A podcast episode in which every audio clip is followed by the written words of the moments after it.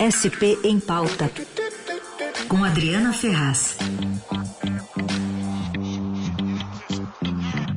Tudo bem, Adri? Bom dia. Oi, bom dia, Carol. Tudo bem? Sim, bom dia para todo mundo. Todo mundo de olho nessa entrega do primeiro lote da Pfizer, vacinas pediátricas que serão distribuídas né, para todo o país. Aqui na cidade, a gente conversou mais cedo com o secretário é, Edson Aparecido, que confirmou que a vacinação começa na segunda para crianças com 11 anos em toda a capital, portanto, não durante o fim de semana, como havia uma expectativa. Para além dessas doses, são pouquinhas, né? 240 mil, a gente tem 20 milhões de crianças aqui no estado de São Paulo, então não vai dar para atender muita gente nesse primeiro momento.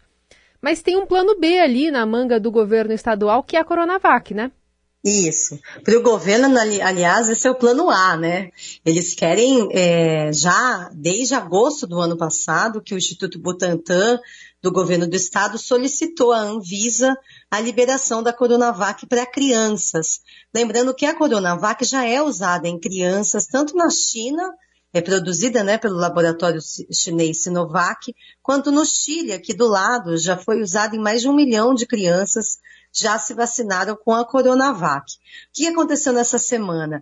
O Instituto Butantan enviou dados novos à Anvisa, dados que haviam sido solicitados sobre a segurança e a eficácia da vacina justamente no Chile, país vizinho nosso aqui.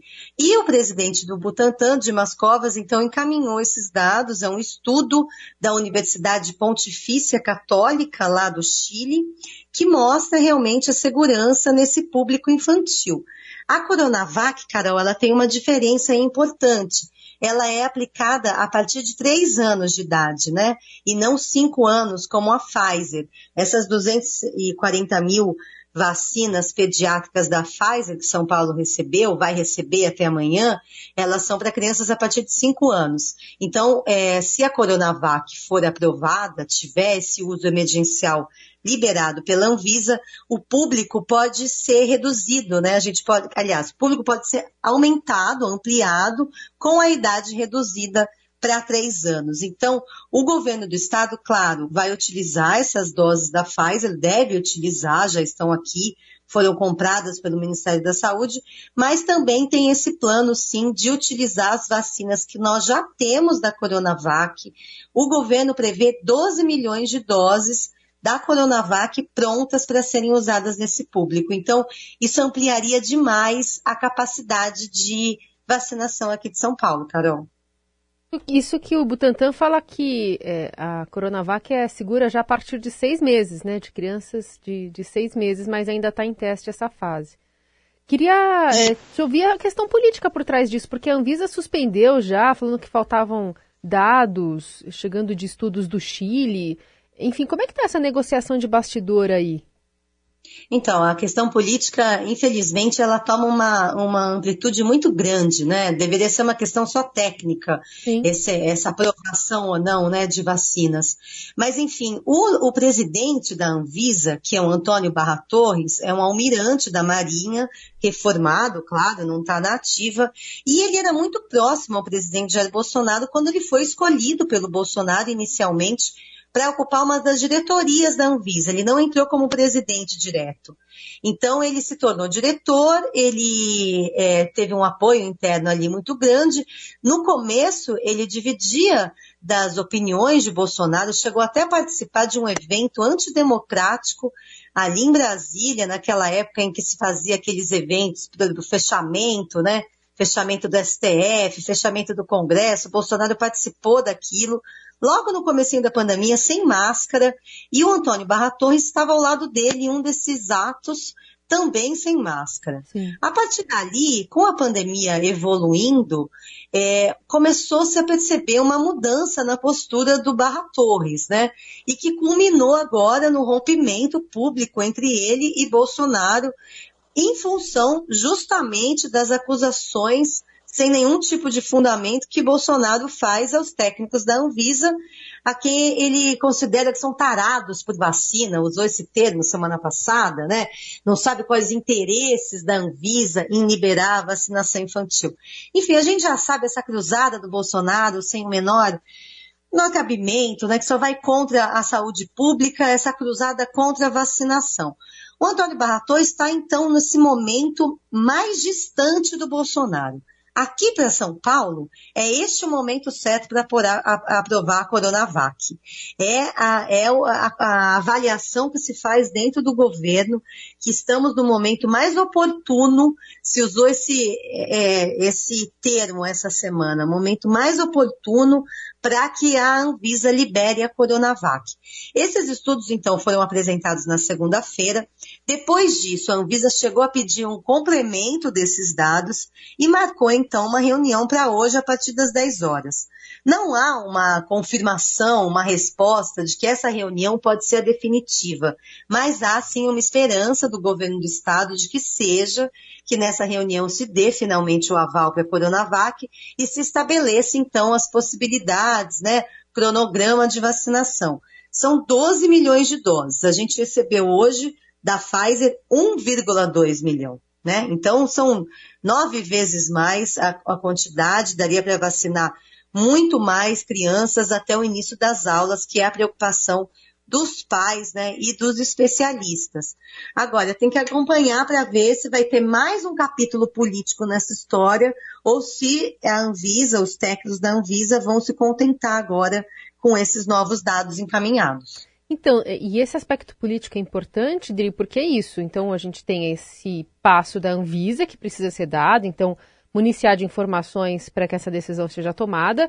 E como a gente viu no caso da Pfizer, esse é apenas um movimento, porque o segundo seria o Ministério da Saúde aceitar né, essa sugestão da Anvisa de que, olha, podemos comprar vacina Coronavac, ou podemos é, é, fazer essa distribuição para o país inteiro. E aí é uma decisão que também vai esbarrar no ministro Queiroga, né? Vai esbarrar no Queiroga e no próprio Bolsonaro, no próprio que Bolsonaro. nunca quis a Coronavac, né? Exato. né? Nunca quis. Chegou a cancelar um contrato, é, uma iniciativa ali de contrato que foi feito entre o governo paulista e o então ministro Eduardo Pazuello. Ele desautorizou, lembra aquela história? Um manda, o outro obedece. Uhum. E aí ele voltou atrás naquele primeiro acordo, a pressão começou a ficar muito grande, né? Pesquisas mostrando que a população quer sim vacina. E aí o governo governo teve que voltar atrás e comprar os lotes da Coronavac.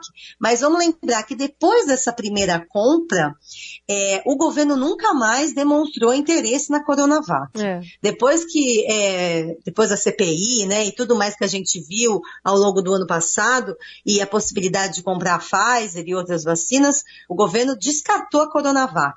Só que é a Coronavac, de novo, que está disponível para os brasileiros, para as crianças.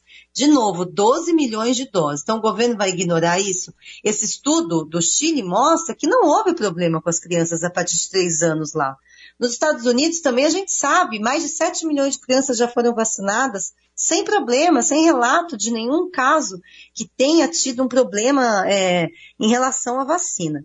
Então, é sim uma questão política, infelizmente deveria ser só técnica. O governo do estado, por sua vez, já está se organizando.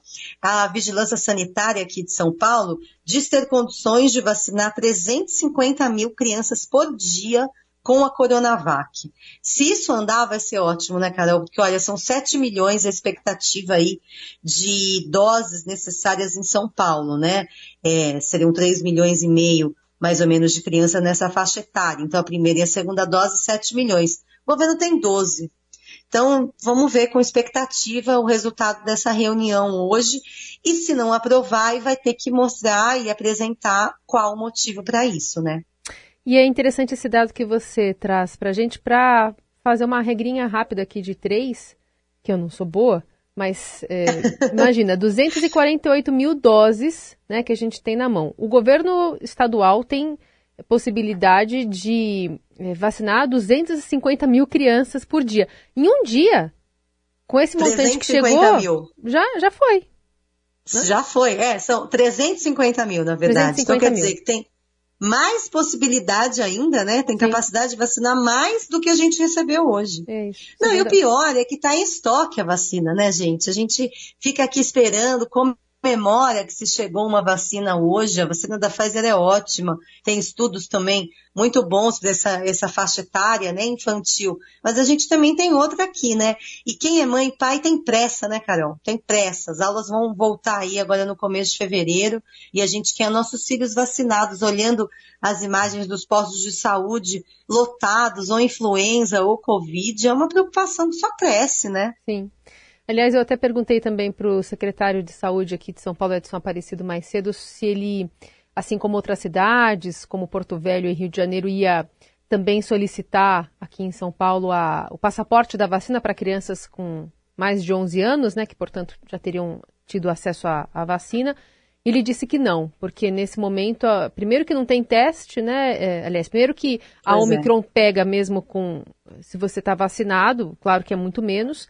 E também não tem teste. O ideal seria testar todo mundo antes de voltar.